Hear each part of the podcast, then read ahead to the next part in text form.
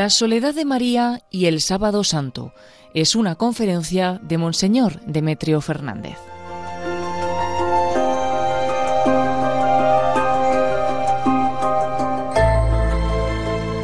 En nombre del Padre y del Hijo y del Espíritu Santo.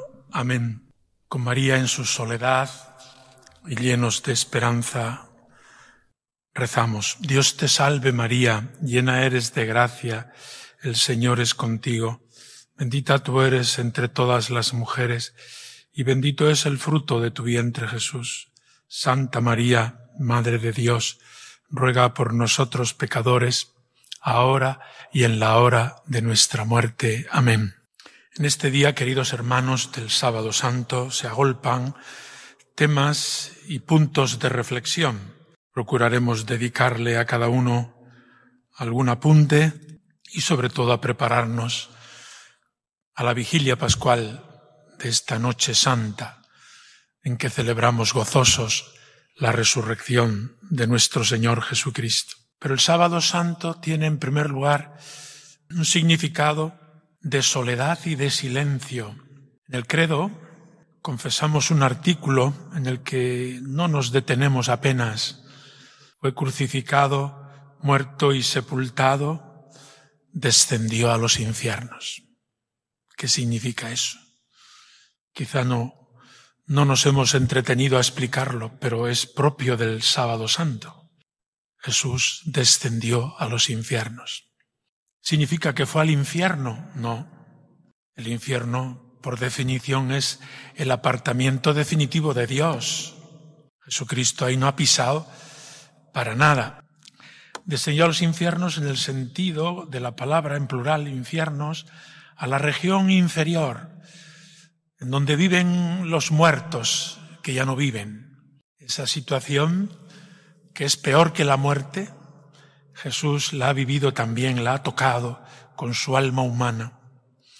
Después de crucificado en la cruz, expiró y fue descolgado de la cruz en el descendimiento y puesto en los brazos de su madre. Ahora nos fijaremos un poco en ella también. Pero Jesús, al ser colocado en el sepulcro, a la espera de que al tercer día resucite, bajó a los infiernos, confesamos en el credo. No fue directamente al cielo, diríamos, a ver al Padre cara a cara, sino que descendió a los infiernos. Hay un texto en el Evangelio de San Mateo, son palabras del mismo Jesús que dice, así como Jonás permaneció tres días y tres noches en el vientre del cetáceo, así el Hijo del Hombre estará tres días y tres noches en el corazón de la tierra. Todos entendemos claro su cuerpo, que sigue unido a la persona del Verbo, su cuerpo cadáver está en el sepulcro. No, el descenso a los infiernos dice algo más. Es algo que se refiere a su alma, que también sigue unida a la persona del verbo, aunque cuerpo y alma estén separados entre sí, eso es la muerte, pero ninguno de los dos elementos se ha separado de la persona divina. Por tanto, el Hijo Eterno, el Verbo, yace en el sepulcro, está muerto. Y el Hijo Eterno con su alma o en su alma desciende a los infiernos para anunciar a los justos eh, la salvación, la redención y para tocar situaciones que apenas podemos imaginar, pero que en algún momento de la vida nos toca vivir. Situaciones de dolor, de angustia, de abandono total. Es el Seol, la terminología bíblica. Es el lugar donde ni los muertos alaban al Señor. Es el lugar como del silencio y de más todavía que la muerte. Algunos teólogos lo han explicado preciosamente, entre otros Urfon Baltasar, diciendo que existencialmente la persona humana vive situaciones en su vida que son peores que la muerte. hasta el punto que desea morirse. E incluso algunos eh, consiguen el suicidio. ¿De dónde viene esta postura? Pues una postura, digamos, de tinieblas, de angustia, de dolor, insoportable o insufrible, que piensa la persona que con la muerte se va a acabar. Luego, la muerte no es la peor de las situaciones humanas, con ser dura y terrible, sino que hay situaciones humanas peores que la muerte.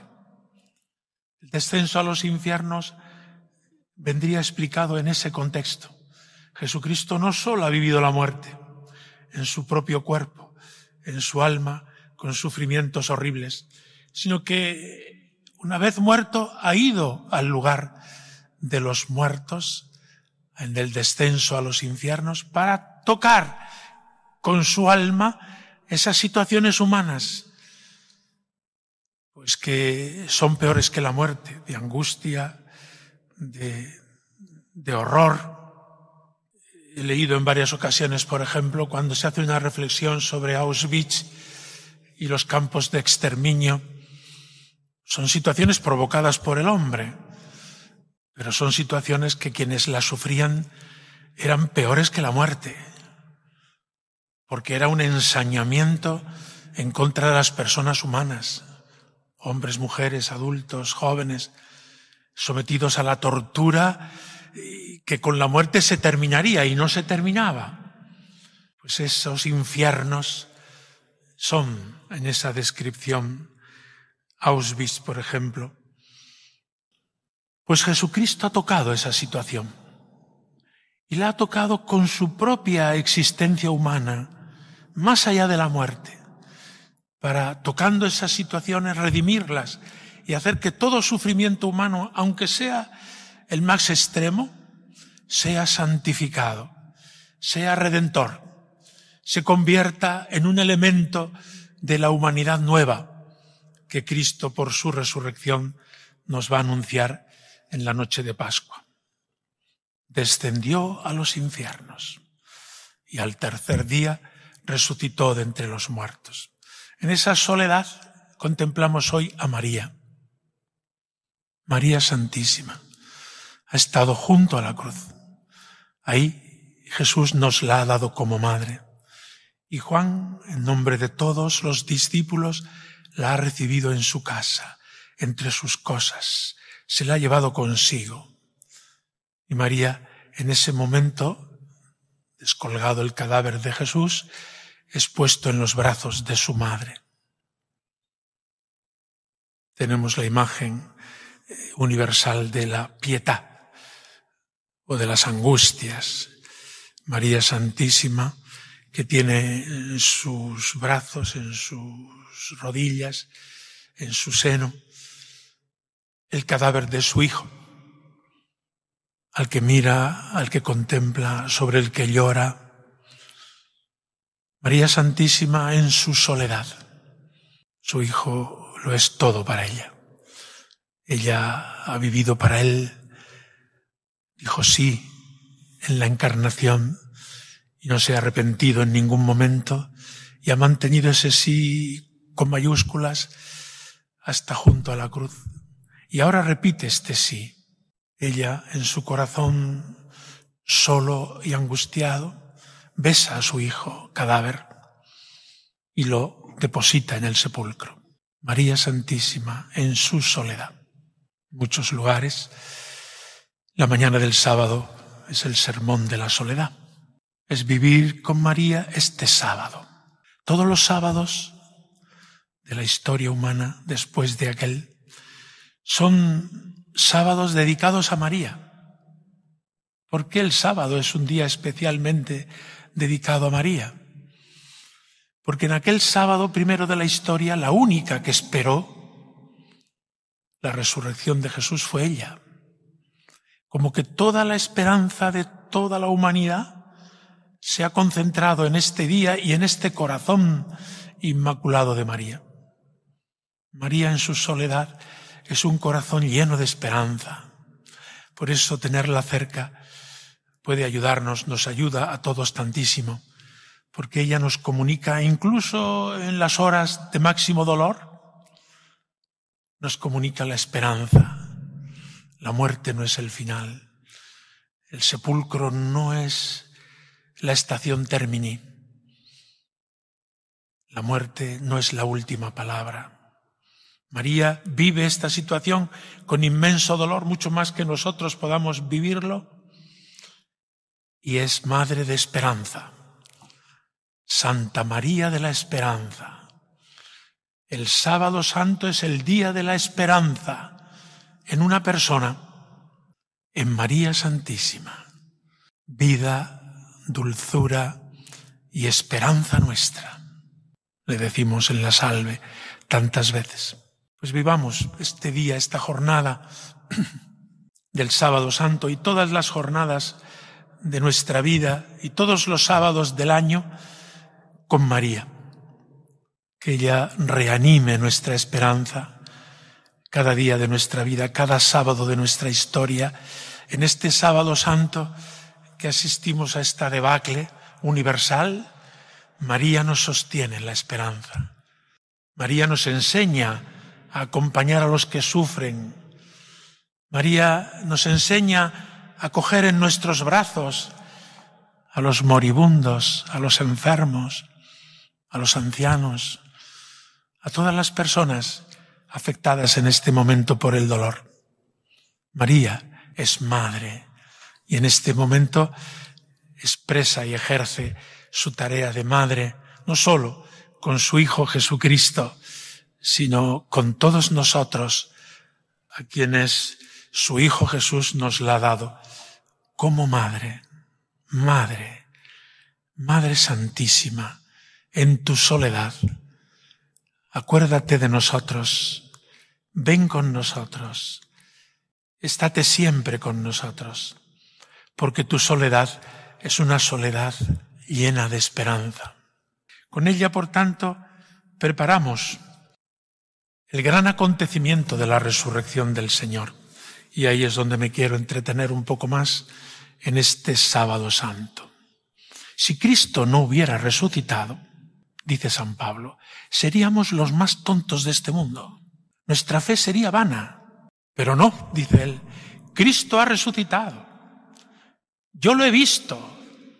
Nos dice San Pablo que no perteneció al grupo de los apóstoles en la vida terrena de Jesús, como sabemos, sino que se encontró con Jesús en el camino de Damasco cuando él perseguía a los cristianos y Jesús le dijo, Saulo, Saulo, ¿por qué me persigues?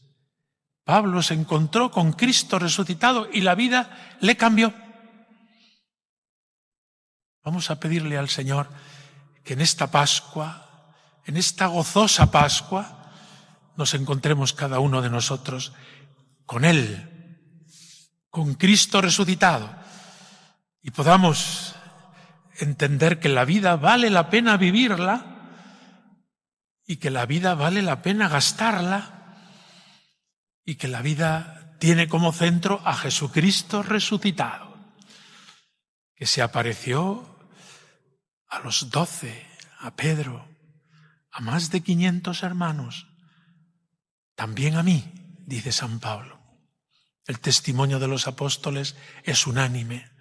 Diríamos que la Iglesia existe en la tierra para ser testigo en todas las generaciones, para ser testigo hoy de la resurrección del Señor. Cristo ha resucitado, ha vencido la muerte y nos transmite la alegría de la victoria.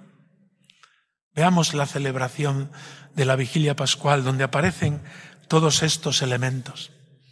En primer lugar, como nos dice San Agustín, esta es la madre de todas las vigilias. Sí, a la Iglesia le gusta especialmente celebrar los grandes misterios de la fe en la noche. La noche es como aliada, como contexto de la Iglesia en la cual vivimos como esa oscuridad del mundo que nos rodea y en la cual noche brilla la luz que disipa las tinieblas. Y esta luz es Cristo. Así nos lo proclama el Concilio Vaticano II. En realidad, el misterio del hombre solo se ilumina a la luz del misterio del Verbo encarnado. Porque por su encarnación el Hijo de Dios se ha unido de alguna manera con cada hombre y ha revelado al hombre el misterio del hombre y su vocación de hijo y ha iluminado el misterio del amor humano, del trabajo, el misterio del sufrimiento y de la muerte, que fuera de Cristo nos aplasta. El misterio de la muerte fuera de Cristo nos aplasta. Por eso necesitamos, y en esta ocasión más que nunca, celebrar con gozo la resurrección del Señor. La muerte no es la última palabra. Cristo ha resucitado y esta noche santa, la liturgia se alía con la noche, por eso la vigilia tiene que ser ya empezada la noche, porque la noche no interrumpe tu historia con el hombre, la noche es tiempo de salvación. Decimos en uno de los himnos litúrgicos, entremos en la noche, sin miedo. En la noche vienen las pesadillas, los miedos, eh, vienen tantas inquietudes. La noche es tiempo de salvación. La noche, la noche pascual, será testigo de la resurrección. Nadie supo la hora ni la manera. La noche fue testigo de este momento histórico que ha cambiado la historia de la humanidad. En la celebración litúrgica de esta Noche Santa hay como cuatro partes donde se van conjugando elementos de la naturaleza que son simbólicos y expresivos del misterio que estamos celebrando. Hay algunos que preguntan, ¿pero cuándo resucita Jesús? ¿Cuándo toca la campanita? Celebramos la resurrección de Jesús desde el primer momento, cuando encendemos el fuego, cuando encendemos el cirio, cuando nos dejamos iluminar por la luz de Cristo. Celebramos la resurrección cuando cantamos el aleluya o el gloria. Celebramos la resurrección cuando recibimos la aspersión del agua o reciben el bautismo los que sean bautizados en esta noche santa. Celebramos la resurrección cuando en la consagración Jesucristo viene de nuevo, fiel a su promesa, y convierte el pan en su cuerpo y el vino en su sangre y lo comemos resucitado y glorioso toda la celebración es expresión de la resurrección del Señor. El fuego y la luz, el agua, la palabra, el pan y el vino, todo ello son elementos tomados por la liturgia, por el propio Jesucristo, para expresar esa novedad de vida, ese cambio, ese giro de la historia que es Cristo resucitado. Comenzamos con la liturgia de la luz. Qué bonita imagen. Eh, la entendemos todos. Cuando de noche entramos en un lugar oscuro y no sabemos cómo movernos, podemos darnos golpes, seguramente, y ponemos nuestra vida eh, en riesgo. Sin embargo, si encendemos una linterna, una lámpara o el interruptor de la luz, todo cambia. Las cosas se ven como son. Esa luz es Cristo, simbolizado en el cirio pascual. El cirio pascual ilumina en esta noche y durante todo el tiempo de Pascua. Ilumina a los que se acercan y encienden su lámpara. En el bautismo también hemos encendido nuestra lámpara, nuestro padrino ha encendido en el cirio pascual la lámpara que le ha dado el sacerdote. En nuestra alma se ha encendido una luz, la luz de la fe. Qué gran regalo de Dios, la luz de la fe. La fe no suprime la realidad, la fe no extorsiona la realidad, la fe nos hace ver las cosas como son, como las ve Dios. Nosotros muchas veces tenemos miedo porque nuestra imaginación y la propia vida nos hace ver las cosas extorsionadas. Por eso acerquémonos esta noche a la luz de Cristo y nos dirá, no temáis, no temáis ni siquiera a la muerte, que he vencido la muerte y os he preparado una vida que ya no acaba y que la hemos recibido ya en el bautismo, aunque todavía tengamos que pasar por el túnel de la muerte. Pero vislumbramos con la luz de Cristo que la muerte no es el final, sino que Jesucristo ha abierto de par en par el horizonte del cielo para cada uno de nosotros. Esta liturgia de la luz sigue después con el lucernario en torno a Cristo, luz del mundo, una procesión que repetimos después en distintas ocasiones a lo largo del año, pero que tiene en esta noche santa su origen.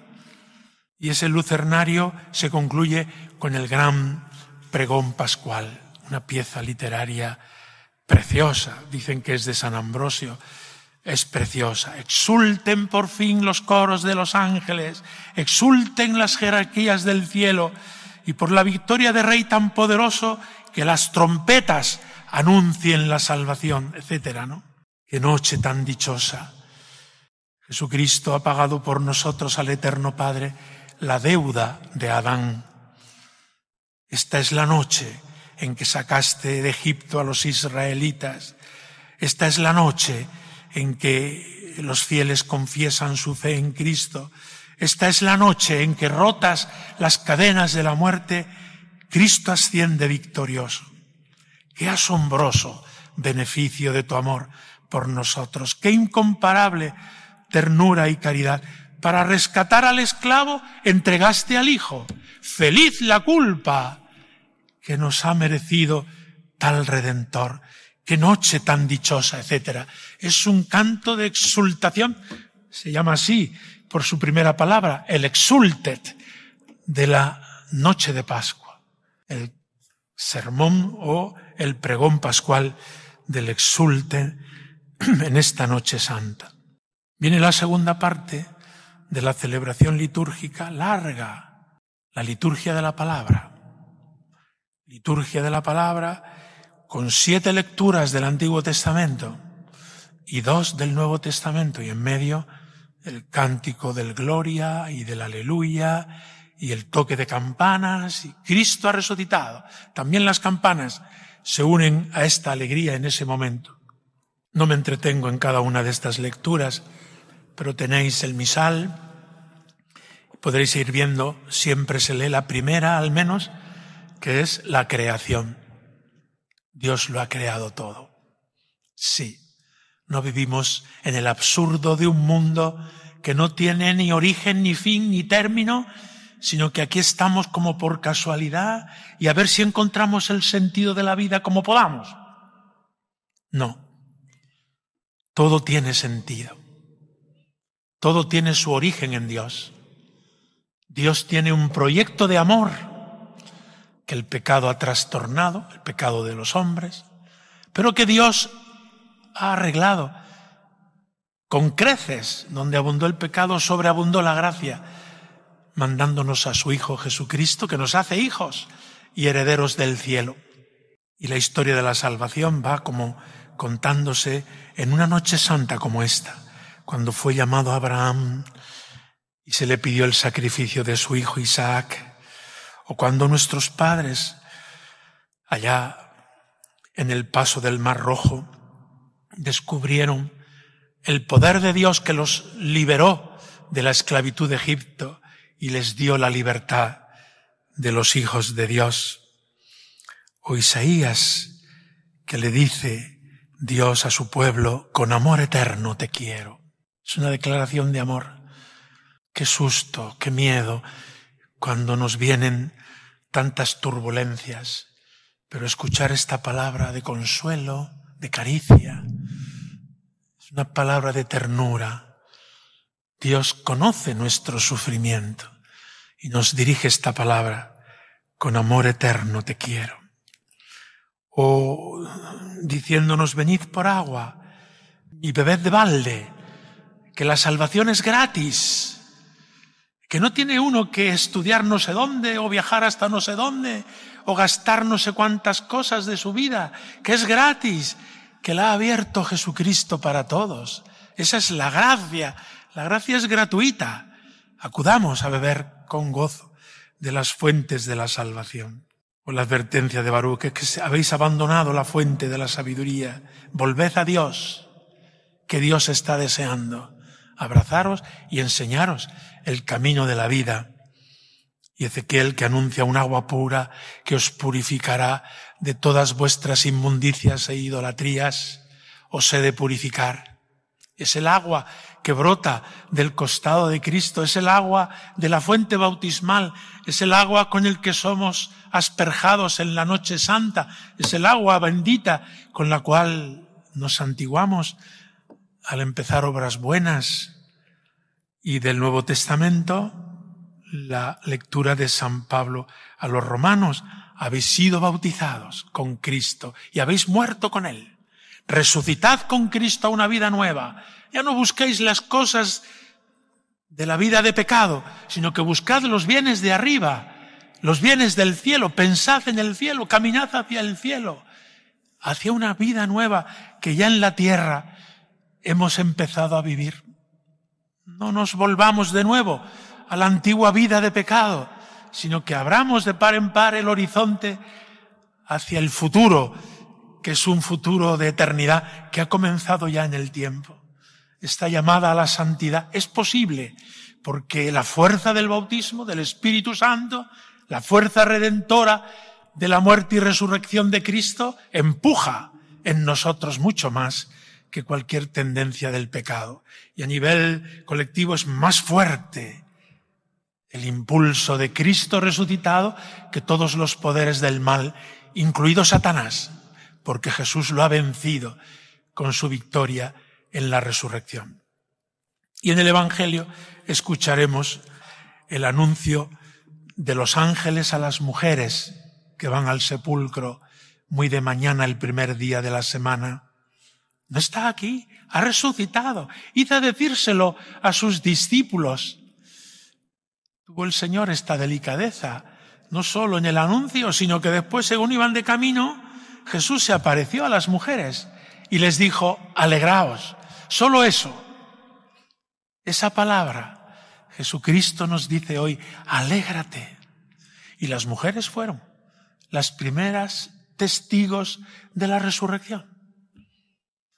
Los apóstoles no las creyeron mucho, pero nadie les quite este honor que Jesucristo tuvo con ellas, con las mujeres y que después a solas con María Magdalena junto al sepulcro, etc.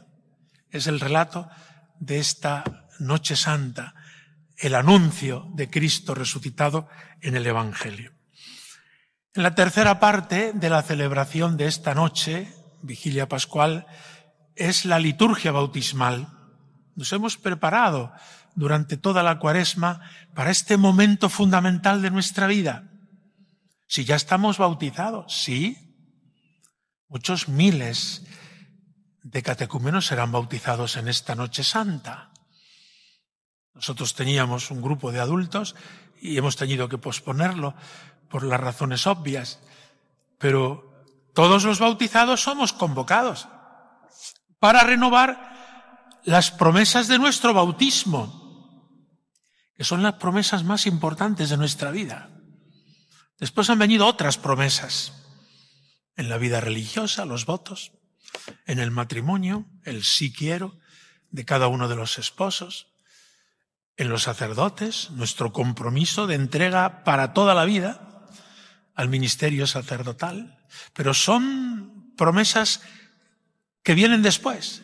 La principal y fundamental son las promesas del bautismo donde se nos pregunta, ¿renuncias a Satanás? Sí, renuncio.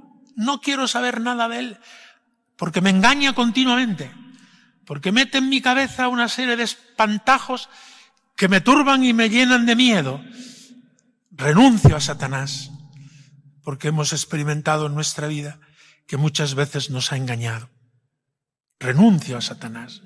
Y para eso no quiero nada, ni de lo que Él me sugiere, ni de lo que Él me propone, ni de lo que el mundo aliado de Satanás me ofrece como felicidad.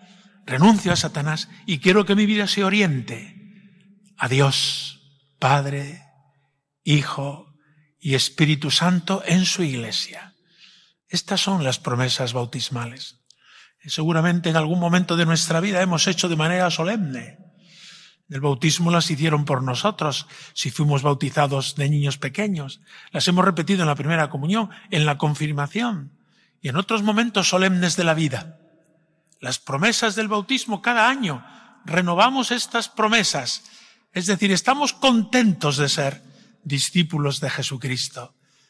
Estamos contentos de luchar contra el demonio y Satanás porque queremos seguir a Jesucristo y militar bajo la bandera del Rey Eternal, que nos ofrece lo que Él mismo ha vivido, no como el Rey temporal que nos ofrece vete a saber qué y luego es todo mentira.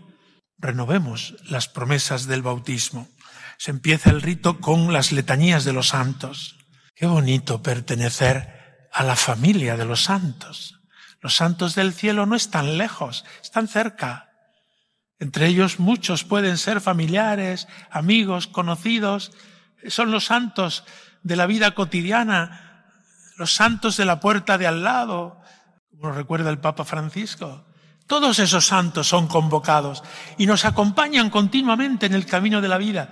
En momentos solemnes, como esta noche, nos gozamos y nos entretenemos en invocarlos.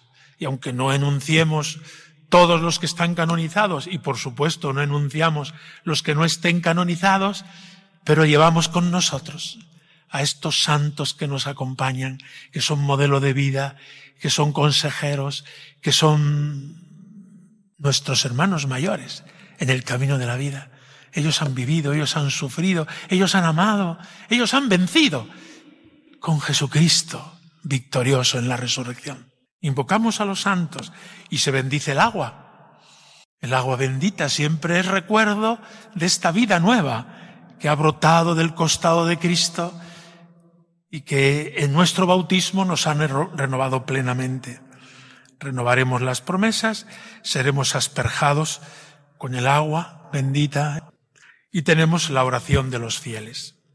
Y pasamos a la cuarta parte de esta celebración que es rica, larga, sosegada, es para disfrutarla. La vigilia pascual. No se trata de hacerla como sea, eh, lo más breve posible, eh, precipitadamente, no, no. Es una celebración para gozar. La liturgia de la iglesia es para gozarla. Es el anticipo del cielo. Qué bien se está aquí. Hemos sentido eso muchas veces en la liturgia de la iglesia. En la liturgia de Pascua o en otros muchos momentos al cabo del año. Pues la cuarta parte de esta celebración es la liturgia eucarística, que es la más conocida porque es la más frecuente, que no reviste prácticamente novedad. Es presentar el pan y el vino, fruto de la tierra y del trabajo del hombre, fruto de nuestros dolores y de nuestras fatigas. Y ahí presentamos todo, todo lo que sufrimos, todo lo que amamos, todo lo que trabajamos, toda nuestra vida pasada, presente y futura, la ponemos sobre el altar en la patena. Él, el pan, será para nosotros pan de vida. El vino será bebida de salvación. Jesucristo, en la Eucaristía de la vigilia pascual y en la del día santo de Pascua, y todos los días del año y todos los domingos, viene a ser nuestro alimento. Viene, como veíamos el jueves santo, a ser nuestro compañero de camino. Viene como a los discípulos de Maús a explicarnos las escrituras y a partir con nosotros el pan. Nosotros seguiremos obnubilados por tantas cosas que nos suceden y que todavía no somos capaces de asimilar. Pero Jesús nos dirá como a los discípulos de Maús, ¿y no sabíais que el Mesías tenía que padecer para entrar en su gloria? Pues ya lo creo que lo sabíamos, Señor. Si lo hemos oído predicar no sé cuántas veces. Lo hemos meditado otras tantas. Pero no nos entra en la cabeza. No nos entra en la cabeza. Somos necios y torpes para comprender. Por eso ten compasión de nosotros y vuelve a explicarnos las escrituras y vuelve a partir el pan con nosotros cada día tu cuerpo ofrecido en sacrificio, tu sangre derramada para la salvación. Este es nuestro alimento.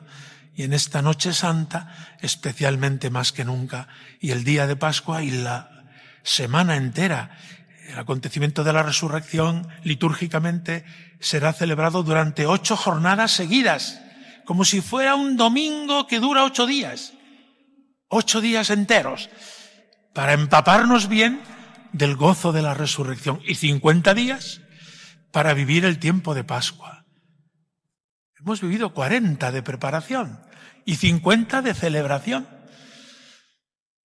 Nos dirá Santo Tomás cuando explica el tema del gozo y del dolor, que hay un dolor que es bueno, que nos lleva a la penitencia, a arrepentirnos de nuestros pecados, pero que hemos de tomarlo con medida. Y sin embargo hay un gozo que viene de contemplar a Cristo glorioso, resucitado.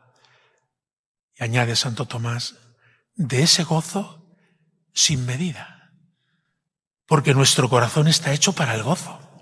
Gocemos, por tanto, en la resurrección del Señor. Dejemos que Él nos explique las escrituras, parta para nosotros el pan. Él estará con nosotros todos los días hasta el fin del mundo. Qué gran compañía, qué gran compañero, qué gran alimento. Jesús mío, Dios mío, como dirá Tomás, cuando lo descubre resucitado. La resurrección de Jesucristo, por tanto, es el acontecimiento central de la fe cristiana. Están después todos los demás aspectos y verdades, pero el núcleo central es que Cristo ha muerto por nuestros pecados y para nuestra salvación, como hemos contemplado, y Cristo ha vencido la muerte. Si hubiera muerto solamente, aquí se hubiera acabado la historia. Pero ha resucitado y con la luz de la resurrección volvemos sobre su muerte y nos damos cuenta, era verdad, nos estaba anunciando algo nuevo que nadie había vivido antes. La muerte se puede vivir con libertad, como la ha vivido Jesús. Vamos a pedírselo a Él, que ha resucitado y ha vencido la muerte. Y podemos vivir la vida con un tono de gozo y de victoria. Pero no será una ilusión. Al tema de la resurrección le ha dedicado la historia entera, tinta, páginas, reflexión, siglos y siglos. Y todo se basa en el testimonio unánime de los apóstoles. Lo han visto, han estado con Él. Él ha querido certificarles su propia resurrección. Ellos no estaban para más bromas, estaban desanimados, tristes, se habían dispersado, estaban algunos encerrados en el cenáculo con un miedo enorme de que vinieran a por ellos en cualquier momento. Jesucristo fue apareciéndose a las mujeres, María Magdalena, a los discípulos de Maús, en el propio cenáculo, en el lago de Galilea, a Tomás, el incrédulo, a los ocho días. Es imposible que tantas personas al mismo tiempo y sin ponerse de acuerdo coincidan en decir, es verdad, lo hemos visto, yo lo he visto, Tú lo has visto. Los discípulos de Maús cuando vuelven al cenáculo, nosotros hemos estado con él. Y Jesús remacha esa, ese testimonio haciéndose presente aquella misma tarde con un saludo precioso. La paz, la paz esté con vosotros. Una paz que viene a serenar nuestros corazones turbados, turbados por, por tantas cosas en nuestra vida y mientras dure nuestra caminar en la tierra, no faltarán tribulaciones, dificultades, sobresaltos, eh, turbulencias, tribulaciones. Pero qué distinto es vivirlo sin saber cuál es la salida, a vivirlo sabiendo que esto tiene salida. Decía un predicador a quien mucho quiero, esto no tiene salida, esto tiene sacada, te tienen que sacar. Y es Cristo quien nos ha sacado de esta situación de muerte. El sepulcro vacío es un testimonio elocuente, no está aquí, ha resucitado. con ese mismo cuerpo con el que ha sido enterrado. Jesucristo ha resucitado. No le reconocen a la primera, porque ya está transfigurado. Pero cuando Él se da a conocer, le reconocen y dicen, es Él. Es Él. Las apariciones a distintos, como he ido enunciando simultáneamente, y llenando en todos el corazón de alegría. ¿Qué significa Cristo resucitado?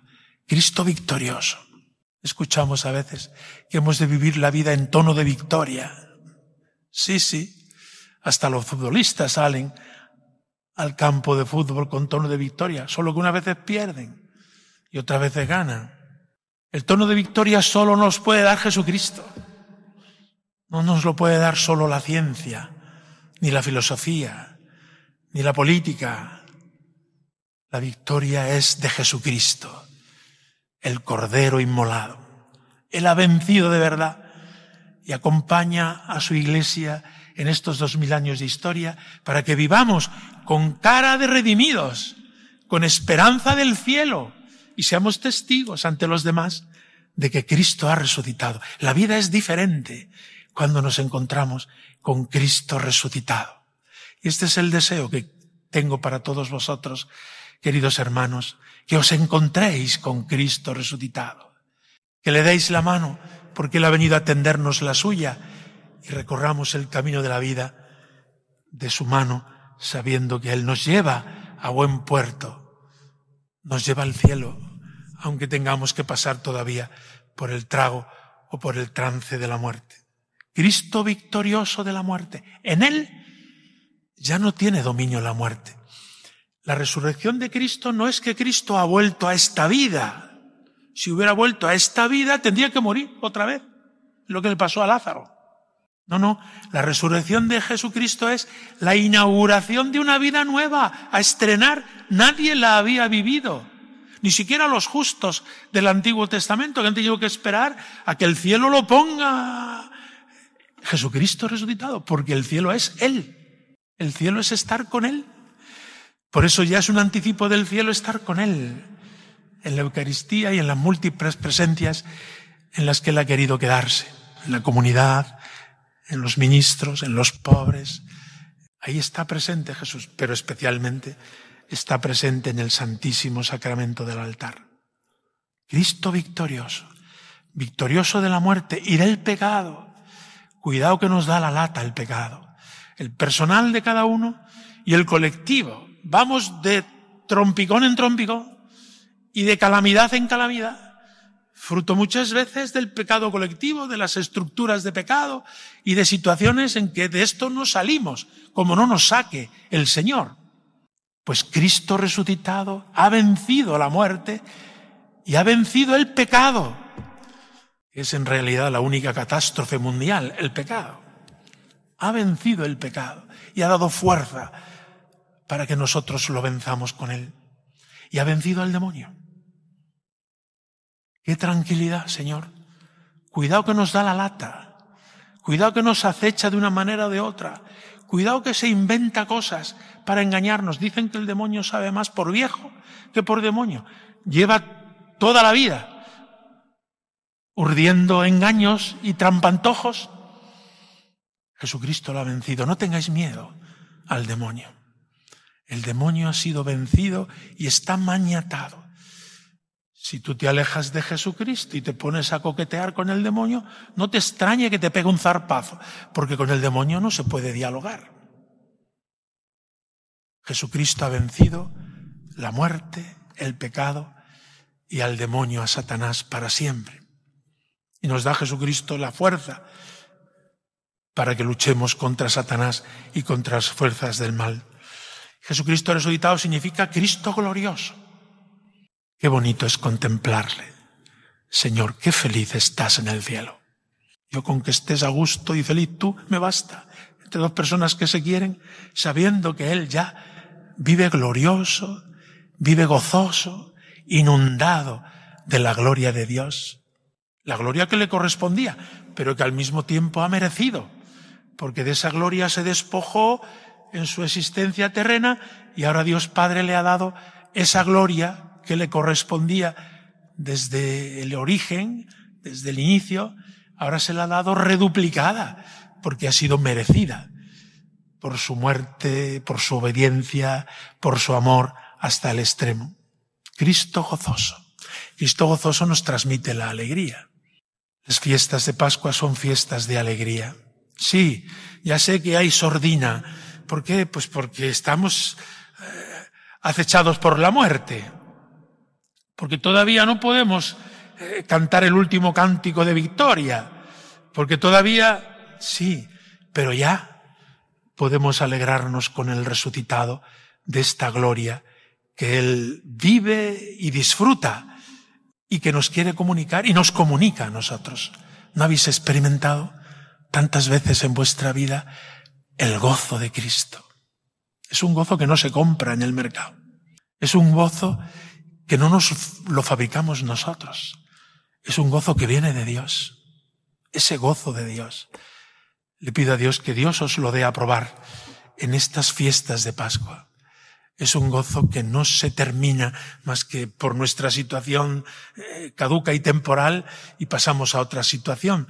Pero cada vez que damos un paso adelante en este gozo que nos viene de Dios, ese gozo ya es un anticipo eterno del cielo que nadie ni nada nos podrá quitar. Cristo resucitado es Cristo victorioso, es Cristo gozoso, es Cristo que ha triunfado. En esta lucha ha habido sangre, en esta lucha ha habido muerte, en esta lucha ha habido angustia, dolor. Ha sido una victoria a un carísimo precio. Por eso el triunfo es mucho más valioso. Mirad con qué habéis sido rescatados, nos dirá la carta de San Pedro, no con oro o con plata, sino a precio de la sangre de Cristo, el Cordero sin defecto ni mancha. ¿Cuánto vale una persona, sea la que sea? El precio de la sangre de Cristo. Esta es la dignidad de la persona, el precio de la sangre de Cristo. De ahí brotan los derechos humanos, de ahí brota el respeto a cada persona, porque ha sido redimida por la sangre de Cristo, aunque esta persona todavía no lo sepa o no le haya alcanzado de manera consciente la salvación. Pero Cristo ha muerto por él, ha muerto por ella, ha muerto por todos. Cristo resucitado es para nosotros un horizonte de gloria y de felicidad. Hay quienes en la historia dicen que la esperanza, la esperanza en una utopía, la esperanza en algo que no existe, alienta el corazón y la marcha de la historia. Nosotros creemos en un cielo que existe. No es una utopía, es una realidad. Nosotros creemos en Jesucristo, que ha vencido la muerte, el pecado, a Satanás, y nos hace partícipes de su victoria. Nosotros caminamos como ciudadanos del cielo, esperando una nueva vida que ya ha comenzado misteriosamente en nosotros por el bautismo.